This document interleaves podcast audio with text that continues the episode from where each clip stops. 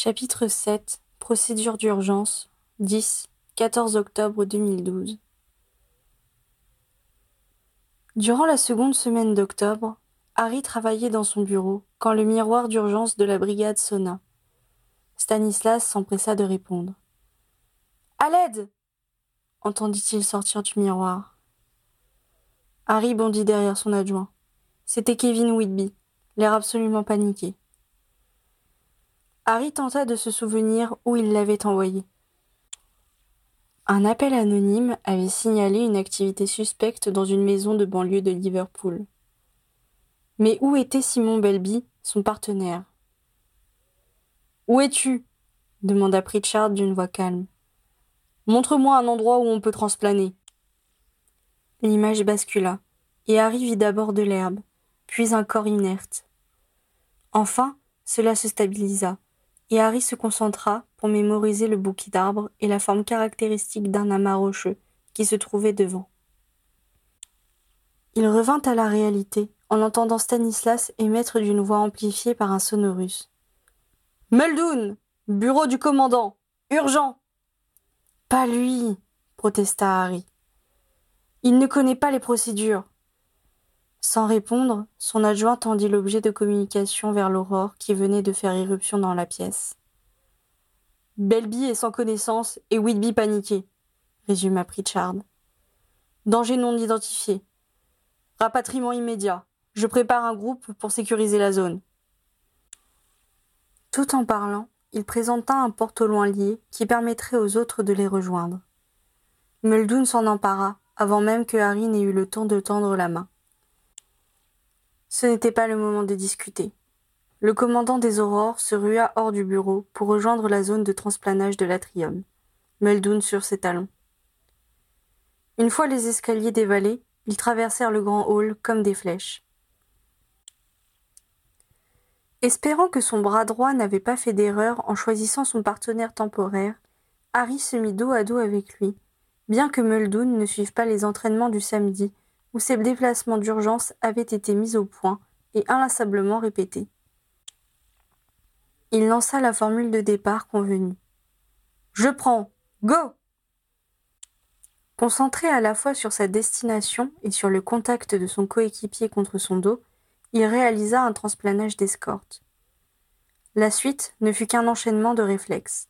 Sortilège de bouclier, genoux en terre pour constituer une cible moins visible, repérage, bouclier, bon pour aller récupérer le corps étendu qui se trouvait à quelques mètres d'eux, en comptant sur Muldoon pour le couvrir. Un coup d'œil suffit pour déterminer que seul un transport d'urgence vers Sainte-Mangouste était envisageable. Sous la protection des tirs de son coéquipier, Harry traîna le blessé vers l'endroit où il était arrivé. Kevin ne l'avait pas précisé, mais les deux aurores devaient avoir jeté un sort anti-transplanage sur les lieux avant d'agir, conformément à la procédure. Il fallait donc revenir à l'endroit où ils étaient arrivés, pour repartir rapidement. Quand il eut rejoint les rochers qui lui avaient servi de repère, il vérifia que les autres n'avaient pas besoin de lui. Muldoon, agenouillé derrière un tronc d'arbre abattu, lançait méthodiquement des sorts vers la maison qui se dressait un peu plus loin, et d'où sortaient les jets de lumière caractéristiques des sortilèges. À ses côtés se tenait Kevin, visiblement en état de choc. Repli cria Harry tout en se concentrant sur le hall de l'hôpital et arrimant sa prise sur Belby. Il voulait que Muldoon rapatrie Kevin, qui n'était pas en état de se battre, et se mettent aux ordres de la brigade que Pritchard devait être en train d'envoyer. Mais, juste avant de disparaître, il vit Muldoon se redresser et, loin de s'éloigner comme l'avait ordonné Harry, hurler un sortilège. Une langue de feu sortit de sa baguette en direction de l'endroit où se tenaient leurs ennemis. Il était trop tard pour annuler le transplanage sans risquer de se désarticuler, d'autant que c'était un transplanage d'escorte. Harry dut se résoudre à laisser son subordonné n'en faire qu'à sa tête. Un instant plus tard, il se trouvait à l'hôpital. À l'aide hurla-t-il. J'ai un blessé urgent. Assez vite, des robes vertes accoururent vers lui. Belby fut magiquement soulevée sur un brancard flottant, et des sortilèges de guérison furent appliqués sur place. Harry reprit son souffle, tout en observant la scène. Il n'aimait pas la pâleur livide de Belby, pas plus que le visage crispé des guérisseurs. Enfin, il réalisa qu'il ne servait à rien, et qu'il ne ferait mieux de reprendre le commandement de son opération. Il sortit son miroir et appela son adjoint. Toute une brigade est sur place, indiqua Pritchard, avant que Harry n'ait posé la moindre question. Où es-tu Sainte Mangouste, j'y retourne. Il ferma le miroir et se concentra. Il était conscient que, transplaner là où l'on se battait, sans personne dans son dos pour veiller sur ses arrières, était risqué.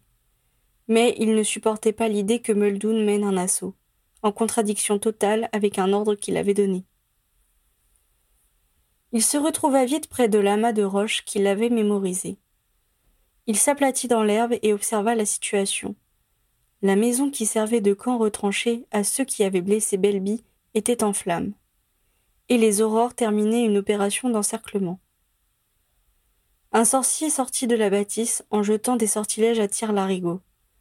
Il fut rapidement cueilli par un stupéfixe et attiré magiquement à l'écart. Harry entendait la voix sèche de Muldoon donner des ordres. La maison était maintenant complètement cernée, et leurs adversaires sortaient les uns après les autres, chassés par les flammes et immédiatement capturés par les aurores. Harry aurait voulu reprendre la direction des opérations, mais il était conscient que cela risquait de mettre les aurores en danger. C'est donc en spectateur qu'il les regarda éteindre enfin le feu. Il vit Muldoon s'élancer dans la maison avec Summers, son partenaire habituel, et en ressortir avec un nouveau prisonnier. Quand Harry put s'avancer sans risquer de prendre un sort perdu, il ne lui restait plus qu'à faire le bilan. Trois des attaquants avaient reçu un sortilège, mais leurs camarades leur avaient appliqué des soins de base. Et ils n'auraient même pas à aller à l'hôpital. Le dernier prisonnier présentait des brûlures légères, et deux aurores s'apprêtaient à l'évacuer. Les autres étaient sous bonne garde, et la maison commençait à être fouillée méthodiquement. Harry rencontra le regard de Muldoon. Son subordonné le toisa, attendant sans doute la sentence. Harry avait bien envie de lui hurler sa désapprobation. Les aurores n'étaient pas supposées carboniser les criminels, et le feu avait sans doute détruit toutes les preuves de leurs activités illicites sans compter la prise d'un commandement que Harry ne lui avait pas confié. Mais ce n'était pas possible, pas devant tout le monde, pas sous le coup de la colère. Harry n'avait jamais pris un de ses subordonnés à partie devant tous les autres, et il n'allait pas commencer maintenant. Il se contenta donc de lui lancer un regard furibond, promettant silencieusement de régler la situation plus tard, et dit entre ses dents Je retourne à Sainte-Mangouste pour prendre des nouvelles de Bulby.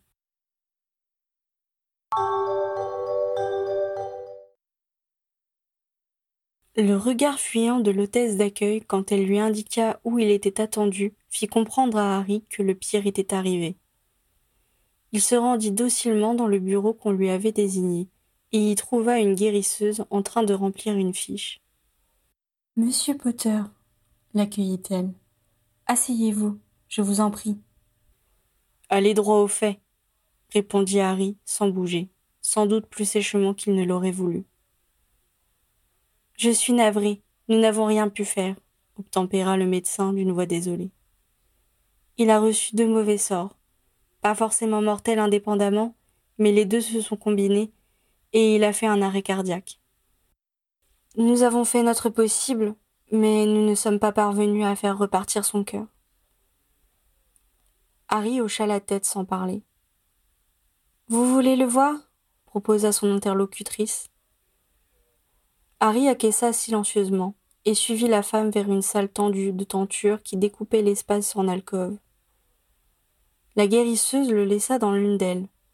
Il passa entre deux rideaux et se trouva devant un corps reposant sur un lit et recouvert d'un drap blanc. Harry rabattit le tissu et contempla un long moment les traits apaisés et blafards de son collègue.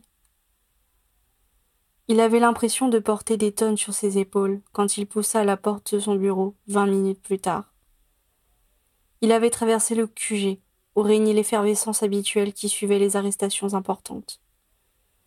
Ses pas lourds et son regard sombre avaient annoncé la mauvaise nouvelle, et les visages affairés étaient devenus graves.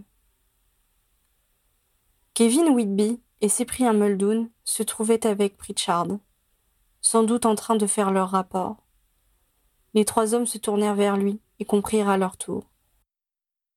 Kevin se tassa sur sa chaise et enfouit sa tête dans ses mains. Le visage de Muldoon se décomposa. Aucun mot ne fut échangé. Pritchard se leva lentement et alla chercher un parchemin dans un coffre. Il le tendit à Harry, qui le prit avant de repartir vers les ascenseurs.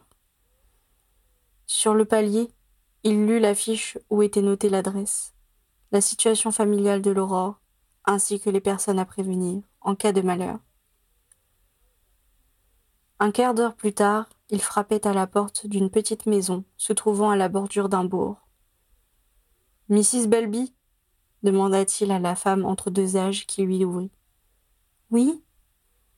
En le reconnaissant, elle devina instantanément la raison de sa visite.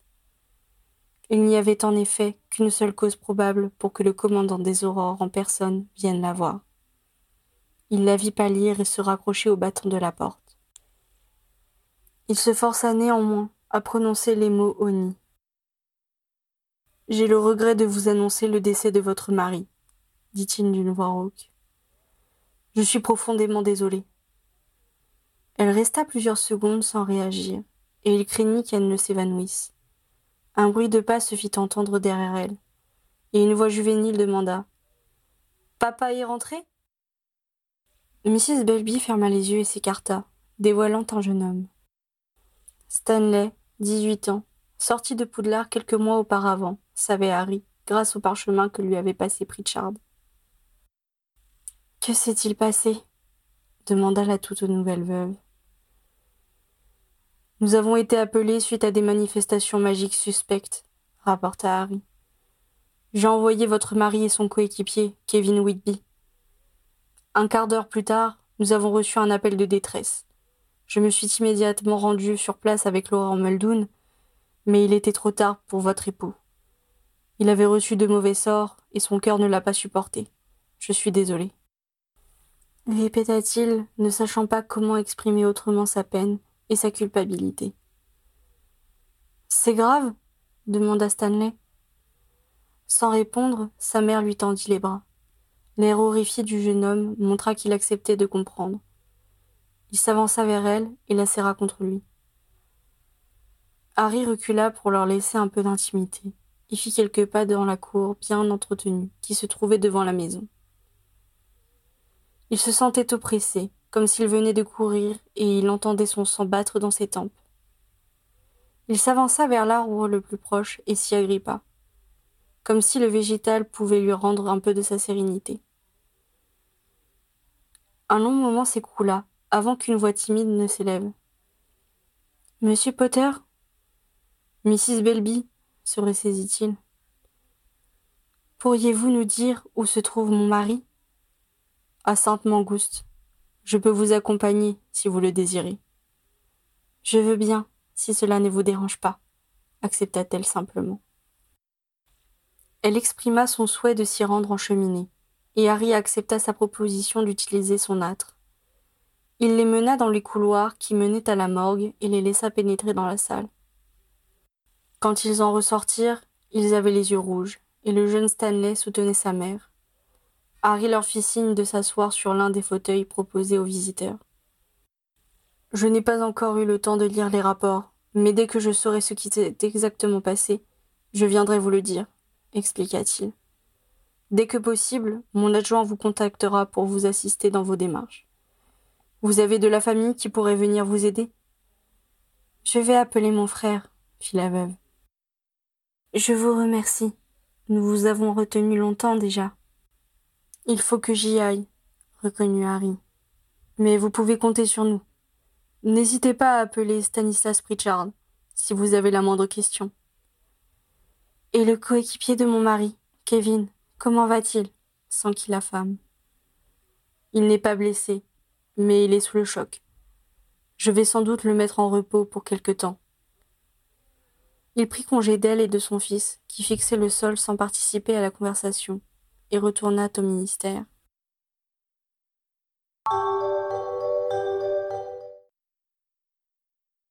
Pritchard était seul dans le bureau, mais en conversation avec son miroir quand il arriva.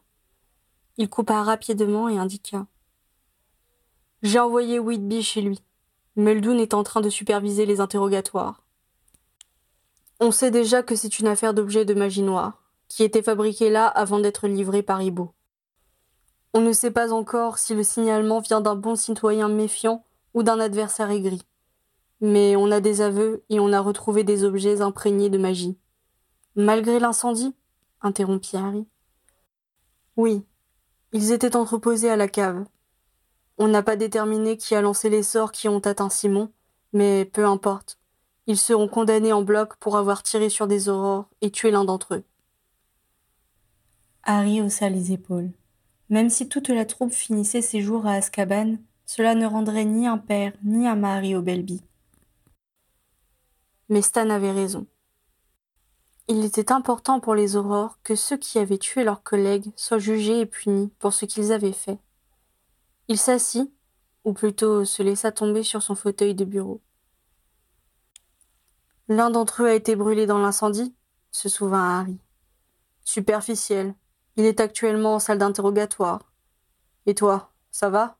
S'enquit Pritchard. Je n'ai rien, moi. Tu as vu Magda? La femme de Belby? Oui.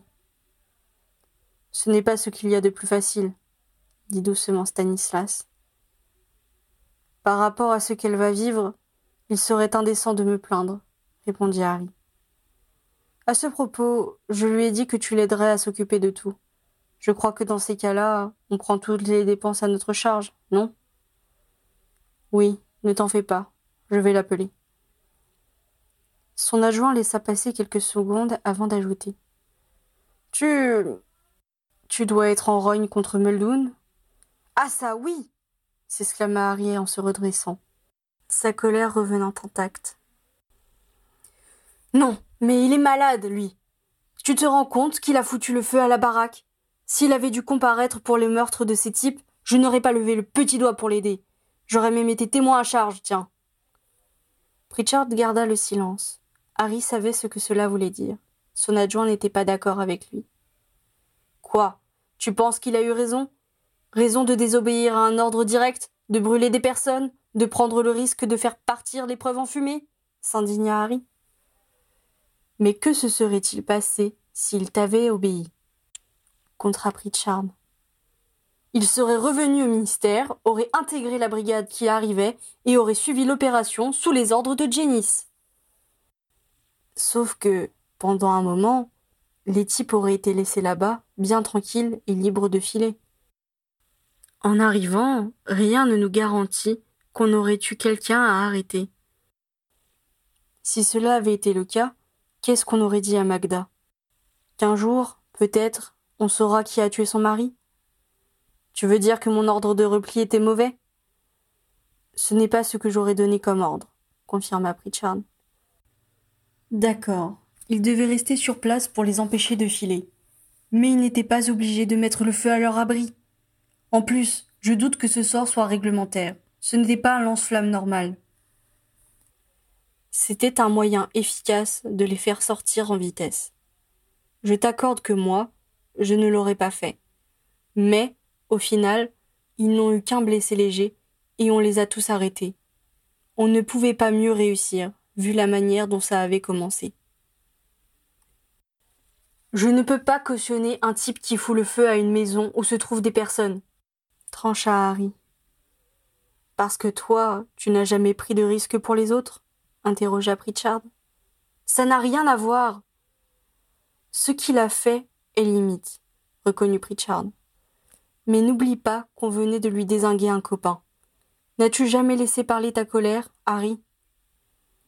Harry lui jeta un regard là. Il n'avait pas besoin de répondre. Et puis, il savait bien qu'un jour, il se verrait opposer le Doloris qu'il avait jeté pendant la guerre. Oui, il connaissait la fureur et le désir de vengeance. Il savait aussi jusqu'où il était prêt à aller, pour que des meurtriers ne s'évanouissent pas dans la nature. Kevin l'a vu faire, soupira-t-il. Et c'est dans nos rapports, cela va ressortir à l'audience. Si les types ne portent pas plainte contre nous, c'est qu'ils ont un mauvais avocat. Comment veux-tu que je laisse passer ça? Quel exemple cela donne-t-il aux autres? Ça vaut un avertissement dans son dossier, reconnut son adjoint. Mais pour l'opération, il l'a très bien menée. J'ai demandé un rapport à Janice aussi. Il a montré beaucoup d'efficacité et a traité les prisonniers de manière tout à fait correcte.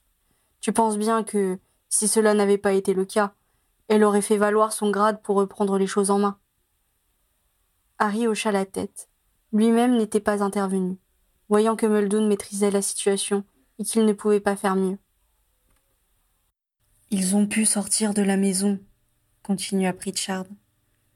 Quel que soit le sortilège utilisé, c'étaient des flammes ordinaires qui ont cédé devant les Aguamenti. Personne n'a jamais été réellement en danger. Tu réagis comme s'il avait lancé un sort noir. Ce n'était pas franchement un sort blanc non plus. Tu sais bien que l'intention d'un sort peut le faire basculer du mauvais côté, et l'intention de Muldoon était de se venger. Dans ce cas, il a été très mauvais, car personne n'est mort. Leur blessé va très bien, mieux que Simon. Ce n'est pas un discours de vengeance, ça? releva Harry. Je verrai ça demain, continua-t-il d'une voix fatiguée pour mettre fin au débat. Entendu. Je te laisse signer les bordereaux de transfert pour qu'on se débarrasse de ces gibiers d'Azkaban. Et moi, je vais appeler Magda Belby pour voir ce que je peux faire pour elle.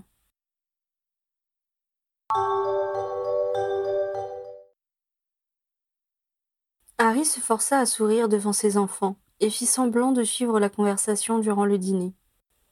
Heureusement, Ginny détournait les questions qu'il lui posait, réagissait à sa place, et emmena les enfants se coucher quand ce fut l'heure. Harry monta à les embrasser et redescendit au salon. Il se demandait si c'était une bonne idée de se servir un whisky quand Ginny arriva derrière lui et l'enlaça. J'ai entendu la radio, expliqua-t-elle. Je suis désolée, mon chéri. C'était une sale journée, convint-il. Il lui raconta tout. L'intervention, l'incendie de la maison, sa visite à la veuve, sa discussion avec Stanislas à propos de Muldoon. Qu'est-ce que tu ferais à ma place? demanda-t-il finalement. À propos de Muldoon, je veux dire. Finalement, il a eu de la chance, jugea-t-elle. Au final, il a arrêté les criminels sans tuer personne. C'est ce qu'on attendait de lui, non? Donc tu penses que je dois le féliciter parce qu'il a raté sa vengeance et que, par miracle, tout s'est bien passé? S'indigna Harry. Le féliciter? Non. Par contre, je pense que tes équipes ne comprendront pas que tu le punisses, alors que l'un de vous a été tué et que les autres s'en sont tous sortis. Mais, justement, si l'un d'eux était mort dans l'incendie, la maison de justice nous aurait demandé d'en répondre. On n'est pas des bourreaux. Je le sais bien, Harry, mais tu dois prendre en compte ce que ressentent les autres. Tu te feras plaisir, mais les autres ne comprendront pas le message que tu veux faire passer. Il ne s'agit pas de plaisir, mais de justice. Ginny se contenta de secouer la tête d'un air désolé. Elle comprenait sa frustration, mais maintenait sa position. Il m'a manipulé, ragea Harry. Il savait que je ne pourrais rien faire contre lui sans me mettre tout le monde à dos. Il a aussi pris le risque de répondre de ses actes, fit remarquer Ginny. Si les choses avaient mal tourné, tu ne l'aurais pas couvert et il aurait perdu son poste. Harry allait répondre que ça aurait été la moindre des choses. Mais il comprit ce que voulait lui faire comprendre sa femme. Quelle que soit la profondeur de son désaccord avec Muldoon, il devait reconnaître que c'était un homme qui assumait ses choix et ses opinions. Il n'avait jamais hésité à s'opposer à Harry, alors même que celui-ci avait les faveurs du précédent commandant. Il n'avait pas baissé d'un ton quand Harry était devenu son supérieur. Il avait accepté sans broncher les conséquences de sa franchise, le manque de confiance de son commandant et les missions sans intérêt qu'on lui donnait à cause de son insubordination. Harry réalisa que c'était pour cette raison qu'il ne l'avait pas désavoué devant les autres, juste après le combat. Il ne s'était pas retenu par peur de déplaire aux autres, mais parce que, malgré tout ce qui les séparait, il devait bien concéder un certain respect à Muldoon. L'humilier devant tout le monde n'aurait pas été correct. Même Stanislas admet qu'il mérite un avertissement, arga-t-il cependant. Je n'ai pas voulu dire qu'il avait bien agi, précisa Ginny. Je voulais seulement t'aider à reprendre du recul et t'éviter de te mettre dans une situation inextricable. Je comprends, ma chérie, mais qu'est-ce que je fais s'il tente de pousser son avantage? Je suis certaine que tu sauras agir en fonction de la situation, lui affirma Ginny en l'embrassant. Allez, viens te coucher. Je ne suis pas sûre de pouvoir dormir, confessa Harry. Tu seras mieux au lit avec moi qu'ici tout seul à côté du bar, décréta-t-elle. Tu veux que je te donne un peu de potion de sommeil? Oui, ça vaut mieux. Une longue journée m'attend demain. En dépit de la potion et du réconfort que lui apporta la chaleur du corps de Ginny contre lui, Harry se réveilla très tôt le lendemain matin. Malgré son épuisement, il réalisa qu'il ne se rendormirait pas et décida de se lever. Les elfes n'étaient pas encore en cuisine, et il se dit qu'il se ferait du café au QG. Il était à peine six heures quand il poussa la porte de la grande pièce, après avoir traversé l'atrium silencieux et pris l'ascenseur. La salle n'était pas vide. Cinq aurores se trouvaient déjà là, buvant une boisson chaude autour de la table qui servait pour les pauses. Bonjour, salua-t-il à la cantonade. Pritchard, Muldoon, Wellbeloved, Pilgrim et Summers lui rendirent sobrement son salut, avant de reprendre leur conversation, qui tournait apparemment sur le rôle qu'ils voulaient jouer lors de l'enterrement de leur camarade. Harry s'étonna de voir Well-Beloved, Pilgrim et Summers aussi concernés, avant de se souvenir qu'ils avaient exactement le même âge que Belby, et qu'ils avaient vraisemblablement été à Poudlard ensemble avant de travailler vingt-huit ans dans le même service. Magiquement, Harry fit venir son mug de son bureau et le remplit, bénissant celui qui venait de faire le café. Il le sirota sans intervenir. Même s'il appréciait le défunt, il le connaissait finalement assez peu, et ne se sentait pas fondé à organiser l'hommage qui devait lui être rendu. Une fois qu'ils eurent fait le tour du sujet, Pilgrim demanda où en était l'enquête. Muldoon se tourna vers Pritchard, comme s'il attendait que celui-ci réponde. Mais l'adjoint de Harry garda le silence. Muldoon répondit donc d'une voix contrainte. Tous les dossiers ont été acceptés par le Magen Mago. Ils resteront en prison jusqu'à leur procès. J'ai tout transmis à Stan. Il se tut, et Harry comprit la question qu'il laissait en suspens. Ils avaient deux semaines pour monter le dossier définitif et le transmettre à la maison de justice. Harry devait nommer un responsable pour coordonner la rédaction des rapports et veiller au respect des procédures. Ordinairement, c'était l'Aurore qui avait mené l'action sur le terrain qui s'en occupait. Mais en l'état, Harry n'avait pas donné formellement le commandement à Muldoon, et ce dernier avait sagement évité de s'autosaisir, d'où le retour du dossier dans le bureau du commandant. Le silence s'éternisait, et Harry savait qu'ils attendaient tous qu'il se prononce. Il n'apprécia pas d'être ainsi mis au pied du mur. Mais il fallait bien qu'il tranche. Il fit signe à Muldoon de le suivre et se dirigea vers son bureau. Dès que son subordonné en eut franchi le seuil, il referma la porte derrière eux et dit Je ne peux pas laisser passer qu'on mette volontairement le feu à un bâtiment où se trouvent des gens. Tu auras un blâme dans ton dossier. Si quelqu'un était mort, ça aurait été la mise à pied et la fin de ta carrière, ici. Et si tu refais un acte de ce genre, même s'il n'y a pas de victime, ce sera la mise à pied immédiate. C'est clair? Oui, commandant, répondit Muldoon d'une voix neutre en soutenant son regard. Pritchard m'a dit que les interrogatoires avaient été bien menés, et j'ai vu que ta manière de coordonner l'attaque était correcte. Alors je te laisse responsable de ce dossier. Mais je ne veux pas d'entourloupe sur les preuves. Tout doit être conforme à la nouvelle procédure. D'accord? Oui, commandant. Il rouvrit la porte dont il n'avait pas lâché la poignée indiquant ainsi la fin de la conversation. Muldoon prit la liasse de parchemin sur le bureau de Pritchard et passa devant son commandant sans rien ajouter. Harry s'assit à sa place, tentant de déterminer s'il avait bien agi. Il fut rapidement rejoint par Stanislas qui lui lança son fameux demi-sourire. Au moins, je t'ai apporté un peu de satisfaction aujourd'hui, grogna Harry. Tu as bien fait. Franchement, je n'en suis pas certain. Ce n'est pas un mauvais élément, quand on lui donne l'occasion de le montrer, rétorqua Pritchard. D'accord, reconnut Harry.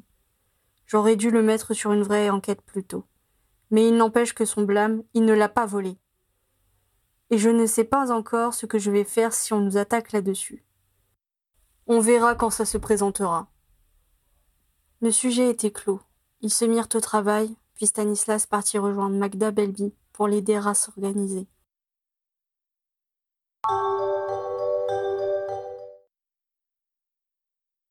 Bien entendu, Harry dut faire un discours lors de l'enterrement.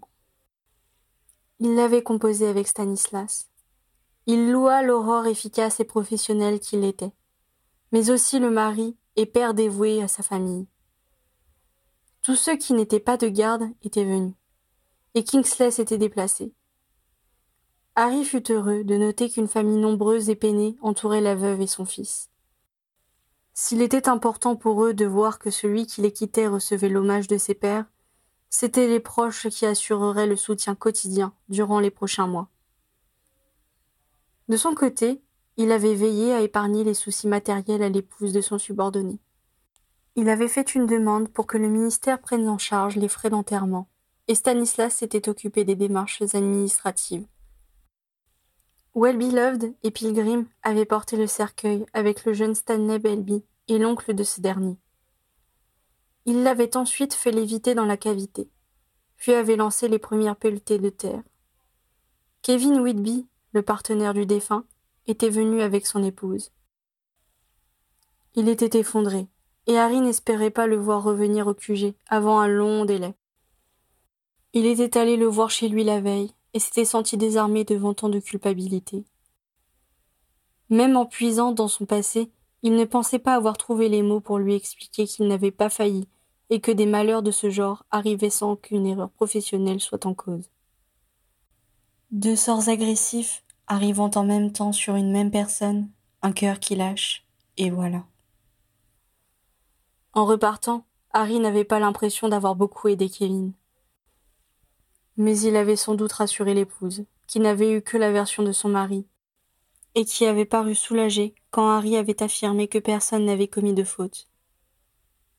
Près de lui, Angelina ainsi que Demelza se tamponnaient les yeux. Jenny avait son air des mauvais jours, comme Harry ne lui avait plus vu depuis l'enquête où ils avaient dû combattre un feu démon. Beaucoup de ses collègues avaient les poings serrés. Le visage de Muldoon semblait taillé dans le roc. Harry se demanda cyniquement si son subordonné regrettait qu'il n'y ait pas eu de victime suite à son accès de pyromanie.